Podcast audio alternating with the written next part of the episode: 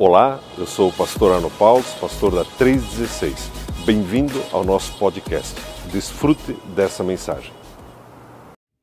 Queridos, Atos capítulo 3, verso do 1 ao 10 diz assim: Certo dia, por volta das três da tarde. Bom, vamos ler nessa aqui. Coloca a NVI para mim, Emerson, se for possível. É essa? Show. Pedro e João estavam se dirigindo ao templo para a oração das três horas da tarde. Estava sendo levado um homem, coxo de nascença, que diariamente era colocado à porta do templo chamada Formosa para pedir.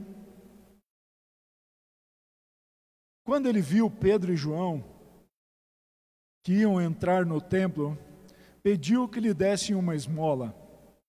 Pedro, fitando juntamente com João, disse: Olhe para nós. Ele os olhava atentamente, esperando receber alguma coisa. Pedro, porém, lhe disse: Não possuo prata nem ouro, mas o que tenho, diga assim comigo, mas o que tenho. Vamos lá de novo. Um, dois, três e.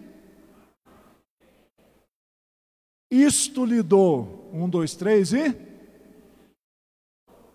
Tá, agora as duas. Mas o que tenho, isto lhe dou. Um, dois, três e. Amém. Isso é importante guardar. Em nome de Jesus Cristo, o Nazareno,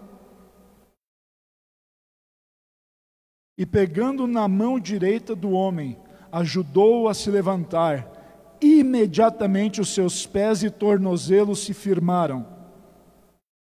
E dando um salto, ficou em pé e começou a andar e entrou com eles no templo, pulando e louvando a Deus. Todo o povo viu o homem andando e louvando a Deus e reconheceram que ele era o mesmo que pedia esmolas assentado à porta formosa do templo e ficaram muito admirados. Até aqui. Queridos, isso era mais um dia na vida dos apóstolos. Essa cena ela acontece um pouquinho depois de Atos capítulo 2, onde o Espírito Santo desce sobre os irmãos e irmãs que estavam no cenáculo e eles vivenciaram a experiência, uma das experiências mais extraordinárias da sua vida. O Espírito Santo veio sobre eles e dessa vez o Espírito Santo veio e permaneceu sobre a terra. No Antigo Testamento ele era dado sob medida, vinha e voltava para Deus. Mas aqui ele veio e permaneceu sobre todos aqueles que creem. E se você olhar para o lado, ele permanece sobre aquele que crê e está do seu lado hoje. Aleluia. Então, Atos capítulo 2 relata que eles foram, o Espírito desceu sobre eles e quando isso aconteceu, muitas pessoas ficaram pensando: o que, que está acontecendo? Eles foram questionados, acusados, julgados. Mas a Bíblia diz que no meio disso, o apóstolo Pedro se levanta com os irmãos e anuncia que a promessa divina do Cordeiro perfeito, do Cristo enviado por Deus, se estabelecera. E que tudo que eles estavam vendo era o resultado desta obra. E a Bíblia relata que naquele dia, 3 mil pessoas foram acrescentadas à igreja. Queridos, se 3 mil pessoas forem acrescentadas aqui hoje, cada um de nós teria que ficar ali no fundinho para dar lugar para os outros sentarem. E ainda ia faltar 2.200 cadeiras aqui dentro. Amém? Imagine isso comigo. A dinâmica de culto deles mudou de um dia para o outro. E aí então, chega Atos capítulo 3, que estava tendo este dia na vida de João e Pedro.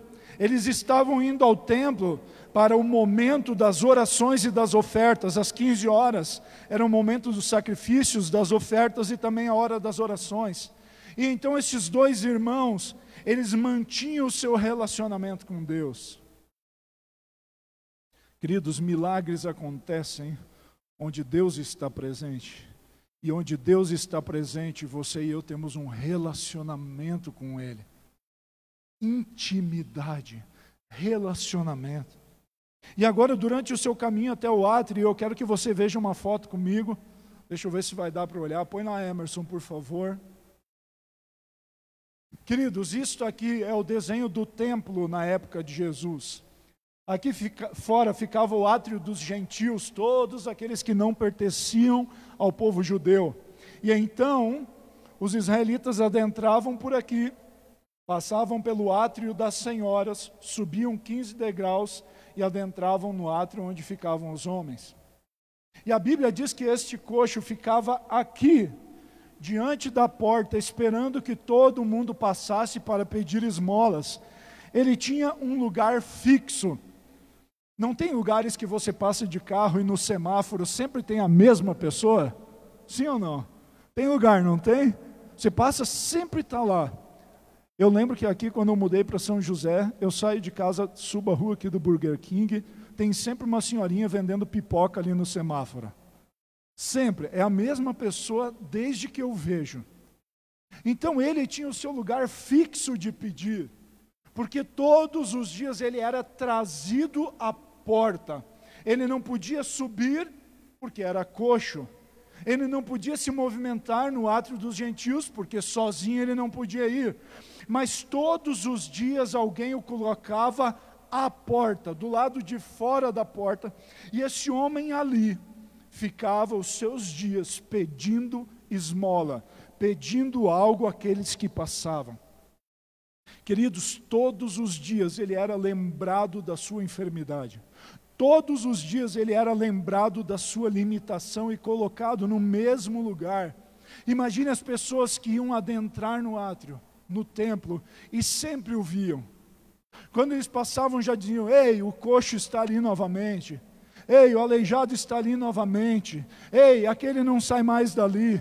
E muitas vezes algumas pessoas já olharam para nós dizendo: Ei, aquele que bebia está ali de novo. Ei, aquele que adulterava está ali de novo. Aquele que mentia está ali de novo. Mas sabe de uma coisa? Assim como você e eu fomos transformados pelo poder de Deus em Cristo Jesus, você verá que nessa história esse coxo foi restaurado. Sabe por quê? Porque quando alguém que crê naquele que vive para todo sempre passa, histórias são transformadas. E então esse homem sempre está ali assentado pedindo esmolas. E de repente ele vê dois homens subindo para orar.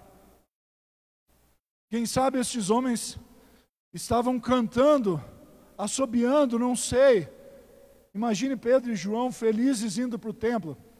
Querido, eu não sei quanto a você, mas quando eu venho para a igreja, eu venho faceiro. Você não põe um louvorzão no carro assim, vem, coloca lá, de repente, um DJ alpiste assim. Alguém já escutou isso? Não. Ah, tem umas músicas diferentes, pode procurar.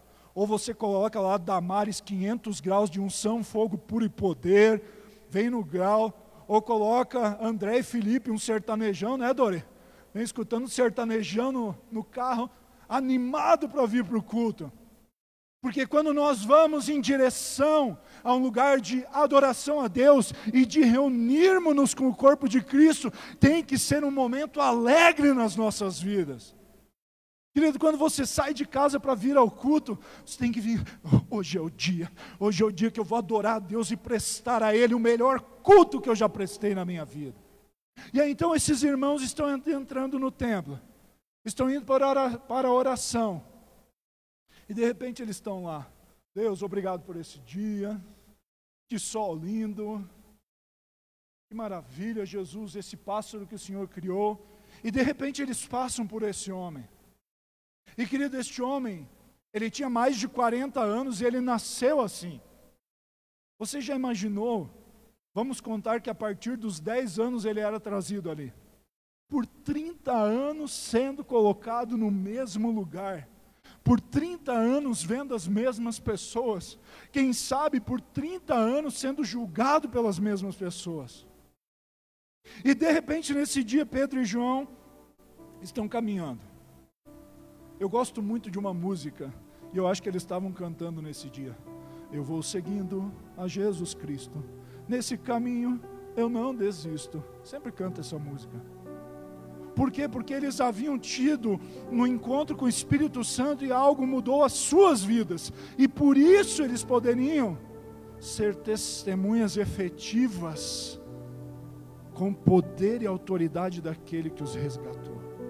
E agora Pedro e João estão caminhando em direção ao templo, em direção ao lugar onde adorariam a Deus, porque como israelitas ele podia ir até o centro. E quando nós falamos de milagres, queridos, milagre é uma ação divina em uma situação impossível de ser resolvida humanamente. Eu não tenho mais o que fazer, pois é, onde nós não temos, Ele tem e Ele faz. E agora, Pedro, homem para, Pedro olha para este homem e diz: Em nome de Jesus Cristo, o Nazareno, levante-se e ande. Erga sua mão um pouquinho. Em nome de Jesus Cristo, Nazareno, levante-se e ande. Viva alegre-se, desfrute de plena saúde, de plena paz, de plena alegria, de plena segurança, de uma mente sã, de uma realidade espiritual em Cristo transformadora que tira de você todo medo, toda culpa, toda tristeza, toda angústia, todo tudo aquilo que te segurava em nome de Jesus. Então Pedro olha para ele e diz: Ei, eu não tenho algo a te dar aqui fisicamente, mas eu te darei algo que mudará para sempre a sua vida. E queridos, você e eu cremos no mesmo Jesus que Pedro creu. Você e eu temos em nós o mesmo espírito que atuava na vida de Pedro. Então, quando você lê esse relato bíblico, isso quer dizer que isso está disponível a você e a mim também.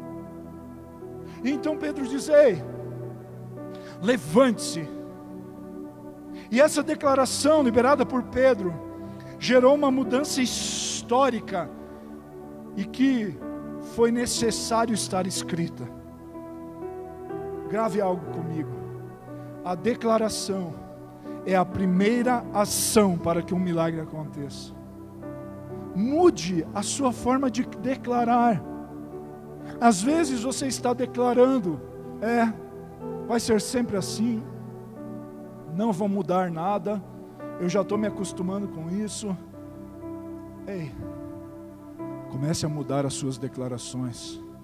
Eu estou no aguardo de um milagre, eu estou na expectativa do que Jesus vai fazer.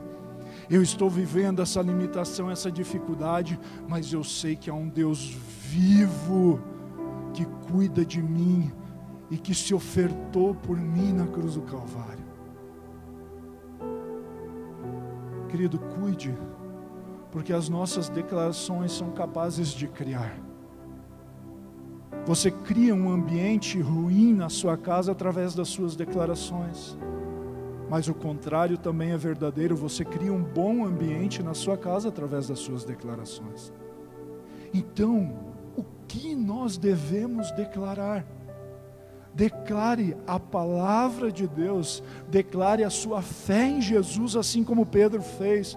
Muitos cristãos se privam de viver o sobrenatural por não usarem suas declarações, usando ou acionando a ação divina. Sabe por que, que isso é costumeiro para nós? Porque tem algumas coisas que são tão práticas que a gente esquece de orar. Deu dor de cabeça, aspirina. Deu dor no joelho, gelol. Deu dor nas costas, salompas. Sei lá, você já sabe todos os nomes também. Mas que tal, que tal a gente mudar um pouco essa dinâmica nas nossas vidas? Deu uma dor no joelho antes de buscar o gelol Espírito Santo, a Bíblia diz que o Senhor vivifica o nosso corpo mortal. Portanto, Senhor, por favor, vivifica o meu joelho. Porque vai se tornando natural para nós deixar a oração e buscar algo que já é prático do dia a dia. É pecado tomar aspirina? Claro que não, irmão, não é isso que eu estou falando. Eu estou falando de, em primeiro lugar, você lembrar daquilo que realmente pode mudar de uma vez por todas uma situação na sua vida. E aí então Pedro ora por esse homem. E a Bíblia diz que quando Pedro ora, a sua declaração traz muitas verdades a você e a mim. A primeira delas é que ele ora em nome de, em nome de Jesus. E o fato desse versículo não é se você usa ou não o nome de Jesus na sua oração, mas que você saiba quem tornou possível a oração ser respondida. Fernando, eu orei e disse: joelho, seja curado.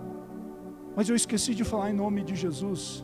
Queridos, se você é de Jesus e você é um com Ele, o mesmo poder que o ressuscitou dentre os mortos é o mesmo poder que atua na sua vida e na minha vida. Você ora, quando a Bíblia diz que ele orou em nome de Jesus, é que Pedro não orou no seu próprio nome, mas baseado na obra consumada de Jesus, do ungido de Deus, do Messias prometido. Quando eu oro, eu não oro assim, ei, joelho, ser curado em nome do Fernando. Não. Mas quando eu digo joelho, a Bíblia diz que o Espírito Santo vivifica, ser curado. Eu estou acionando aquilo que foi dado a você e a mim. O poder que há na obra consumada de Jesus a nosso favor. Outra coisa, você pode declarar sobre situações ruins na sua vida. Está tendo um dia difícil em casa, brigas constantes. Para um pouquinho. Eu declaro que esta é uma casa de paz, porque aqui habita o Espírito da paz, o Senhor da paz. Você que sabe de uma coisa? Quando o negócio já está ruim, a gente tem uma tendência de deixar pior, não é? A gente lembra depois que dá para orar. Depois que tudo foi por água abaixo, ah, podia ter orado. Porque é mais fácil responder uma situação ruim com outra do que trazer verdade na situação ruim. E isso pode ser feito por você e por mim no nosso dia a dia. Um milagre, o que, é? É a ação divina numa coisa que eu não consigo resolver por mim mesmo. A questão é chamar a existência, trazer a realidade de algo que já foi resolvido e que agora está à minha disposição e à sua disposição. Eu não quero que você erga a mão.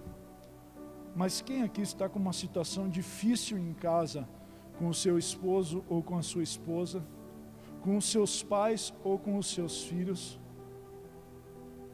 Qual foi a última vez que você acionou esse poder na sua casa?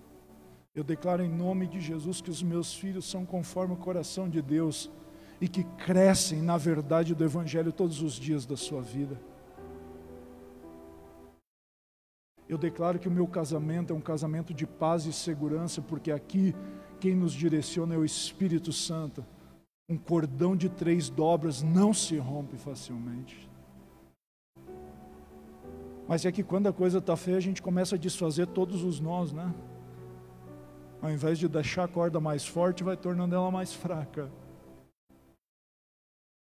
Pedro continua, em nome de Jesus Cristo Diga para quem está do seu lado: Cristo não é o sobrenome de Jesus. Não.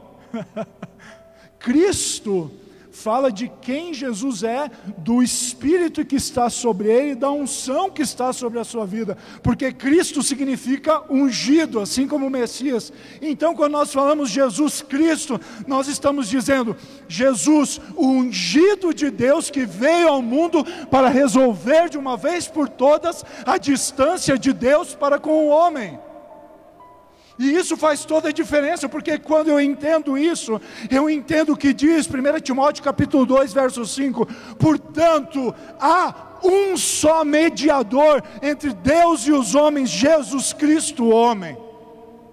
E aí você sabe a quem você deve orar e a quem você deve recorrer.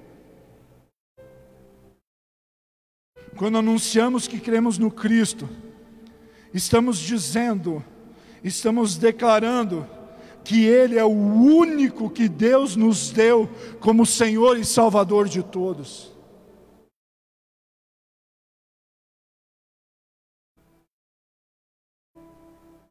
Eu não canto e nunca quis fazer audição para o ministério de louvor, porque eu entendo o meu chamado. Mas tem uma música que se cantava quando me converti que dizia assim, ó: Que segurança sou de Jesus.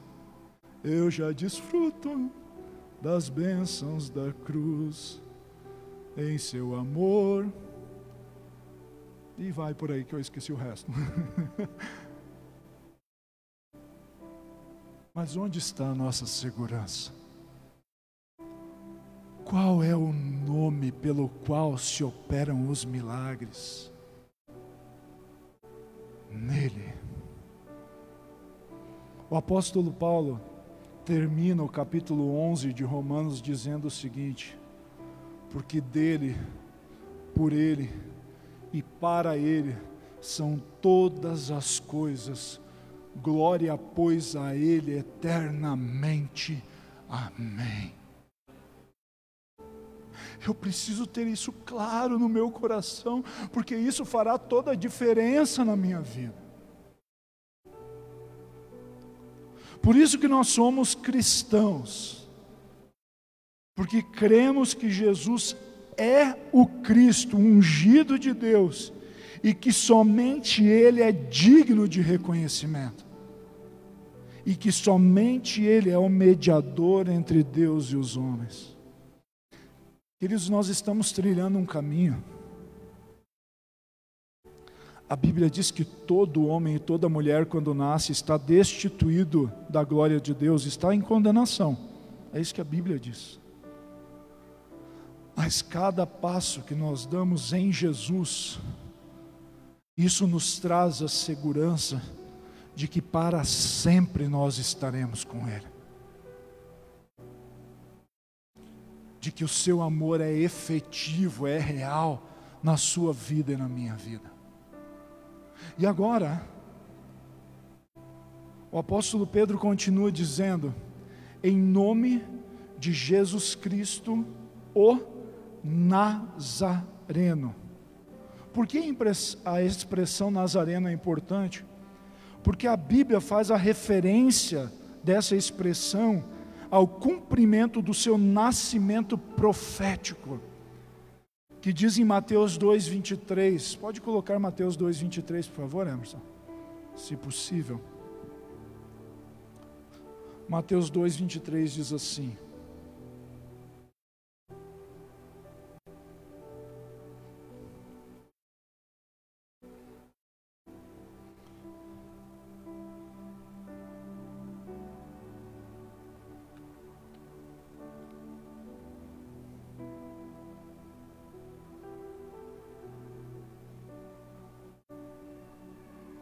E foi.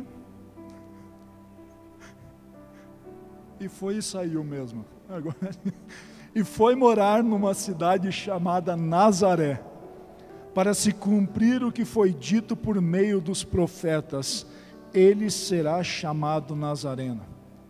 Veja quantas verdades numa só frase. Em nome de Jesus Cristo, o Nazareno, levanta-te e anda. Quando nós olhamos para a palavra de Deus e começamos a pesquisar, a entender cada uma das palavras, isso é tão poderoso para a aplicação diária na sua vida e na minha vida. Pedro traz a verdade de tudo que a respeito de Jesus foi falado. O Nazareno, aquele que haveria de vir para restaurar o povo de Deus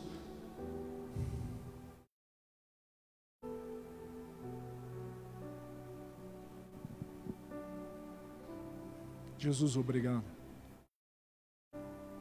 Porque aquilo que nenhum homem capaz foi de fazer, o Senhor fez por cada um de nós. Louvamos o teu nome, Senhor.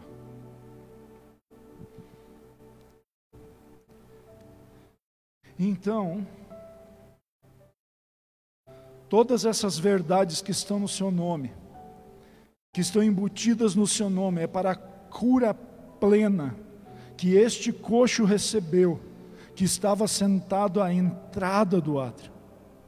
A declaração de Pedro mudou não somente a parte física deste coxo, mas trouxe uma mudança social e espiritual total sobre a vida dele. Põe a foto de volta lá para mim, Emerson. Esse homem todos os dias estava sentado aqui, colocado aqui por alguém. Só que sabe de uma coisa? Nesse dia, ninguém mais precisou colocar ele assentado à porta. ninguém mais precisou colocar um pano sobre as suas pernas para escondê-las e para protegê-las do sol. Sabe por quê? Porque a partir desse dia, ele começou a caminhar livremente. Já não era mais necessário colocar uma caixa para pedir esmolas, porque agora ele podia estar de pé, caminhando em direção a um relacionamento com Deus sem limites e sem obstáculos. Agora ele entra no templo com eles. Até este momento o homem era carregado por alguém até aquele local e não podia comungar, ter comunhão com o seu próprio povo. A sua doença o separava da comunidade. Ele ficava sentado. Mas agora, levantado, restaurado, ele anda com Pedro e João em direção ao local que até hoje não se podia acessar. Agora pense comigo. Pense na alegria e na restauração emocional desse homem. Sempre julgado e assentado, agora caminhando em direção ao átrio, ao lugar de adoração. Imagine acessar um lugar que antes não era possível. Como ele estava se sentindo? E guarde o que eu vou dizer agora. Muitos cristãos vivem como este coxo, pois decidem individualmente que viver coletivamente é desagradável. Se colocam por si mesmos diante da porta e não se relacionam com os irmãos.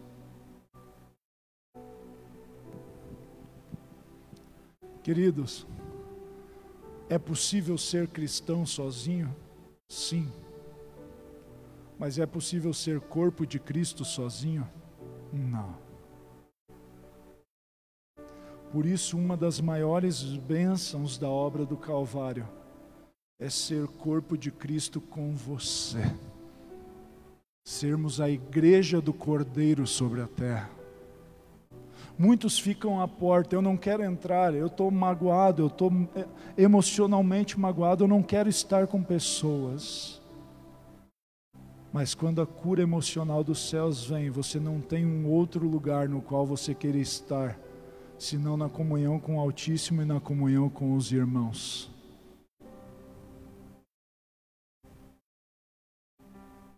Se você puder, faça mais uma coisa nessa noite. Olhe para o seu irmão e para a sua irmã e diga assim: é uma alegria ser igreja com você. É uma alegria ser corpo de Cristo com você. Aleluia.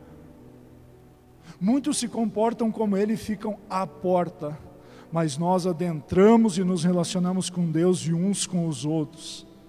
Não se prive de viver junto dos seus. Deixe as diferenças que te separam de lado e avalie tudo que nos une um ao outro. E agora está acontecendo uma mudança milagrosa na vida deste homem. Fisicamente ele está caminhando e andando. Está podendo fazer aquilo que nunca fez por mais de 40 anos. Emocionalmente, a vergonha foi retirada de sobre ele. E agora, espiritualmente, ele se relaciona com Deus sem medo, sem vergonha, sem culpa, sem nenhuma palavra de condenação que havia pesado sobre a sua vida. Ele estufa o peito e se levanta e começa a andar junto de Pedro e de João. E a Bíblia diz que tudo isto que aconteceu tornou-se um testemunho.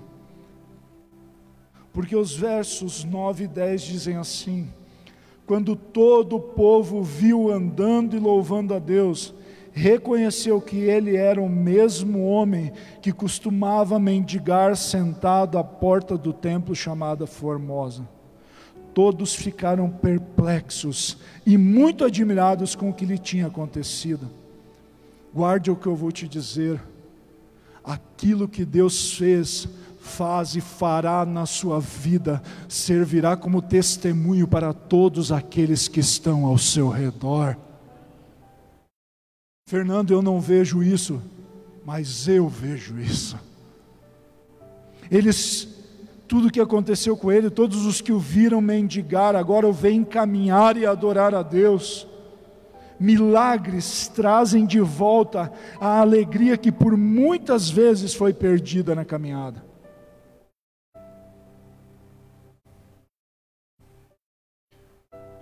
Às vezes, a gente sabe dimensionar muito bem o tamanho do nosso problema, mas está na hora de entender que é impossível dimensionar a grandeza do Deus que é Senhor sobre as nossas vidas. O problema é que às vezes a gente dimensiona Deus menor do que o nosso problema. Mas deixa eu te dizer algo. O Deus no qual você crê é impossível ser dimensionado. Porque ele não cabe na dimensão que nós podemos criar, ele é absoluto e soberano sobre todas as coisas.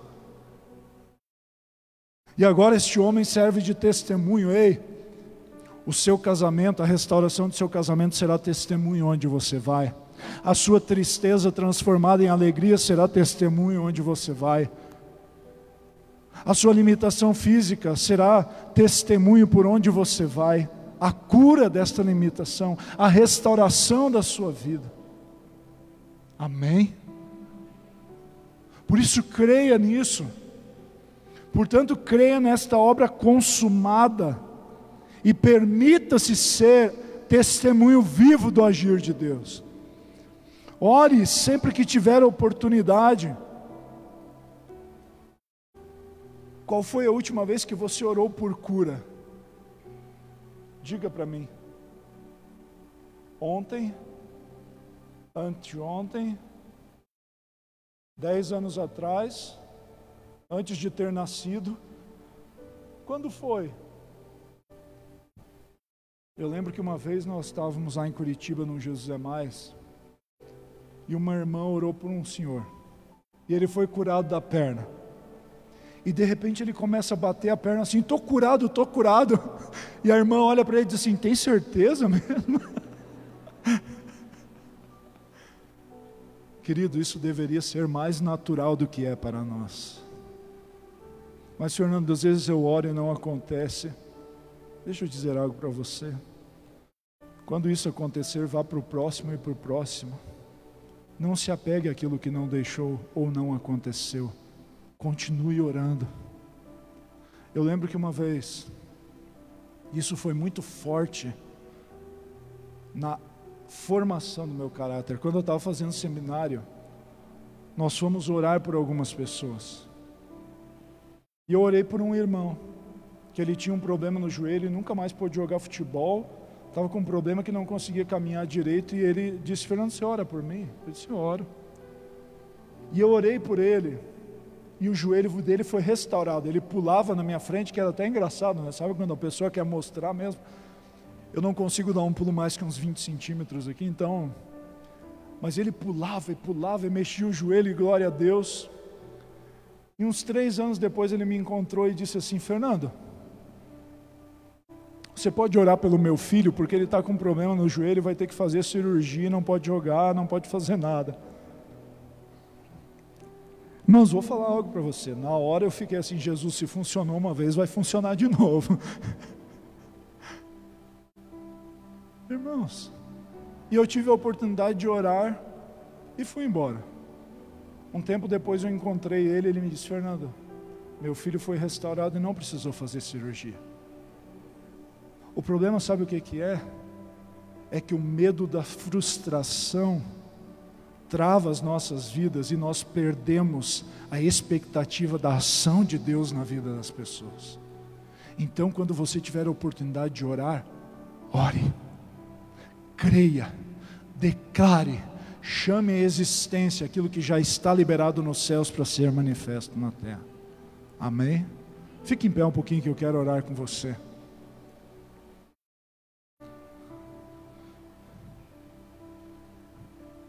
Diga comigo, eu aguardo milagres extraordinários. Eu sou agente de milagres extraordinários, porque o Espírito Santo habita minha vida, e esse Espírito que ressuscitou Jesus dentre os mortos habita em mim e fará maravilhas através de mim. Amém? Amém. Pai Celestial, obrigado por esta noite. Deus, em nome de Jesus. Senhor, eu não posso orar por cada irmão e cada irmã ir até eles. Mas Deus, eu quero declarar em nome de Jesus que nessa noite o Espírito Santo vivifica o nosso corpo mortal eu declaro em nome de Jesus que joelhos, artelhos, calcanhares, tornozelos, costas, braços, pernas, pescoço. Espírito Santo, por favor, toque na vida dos meus irmãos nesse momento e que haja plena cura nas suas vidas. Todo atrapalho, todo caroço, todo incômodo, todo desgaste nas juntas, cesse agora em nome de Jesus e que haja plena cura e restauração sobre a vida dos meus irmãos. Deus, que nós sejamos testemunhos do Teu poder operado em nós e através de nós, para a glória do Teu nome. Amém. Querido, guarde isso no seu coração. Viva uma semana próspera e extraordinária em Deus. E se tiver oportunidade de orar, ore. Nós teremos mais um cântico de louvor e adoração a Deus, e eu quero te convidar a adorar a Deus. E depois disso, nós iremos para os nossos lares. E a minha oração é que você desfrute de uma, de uma semana de paz com a sua família e com a sua casa. Amém. Deus te abençoe e seja quem você nasceu para ser em Cristo Jesus.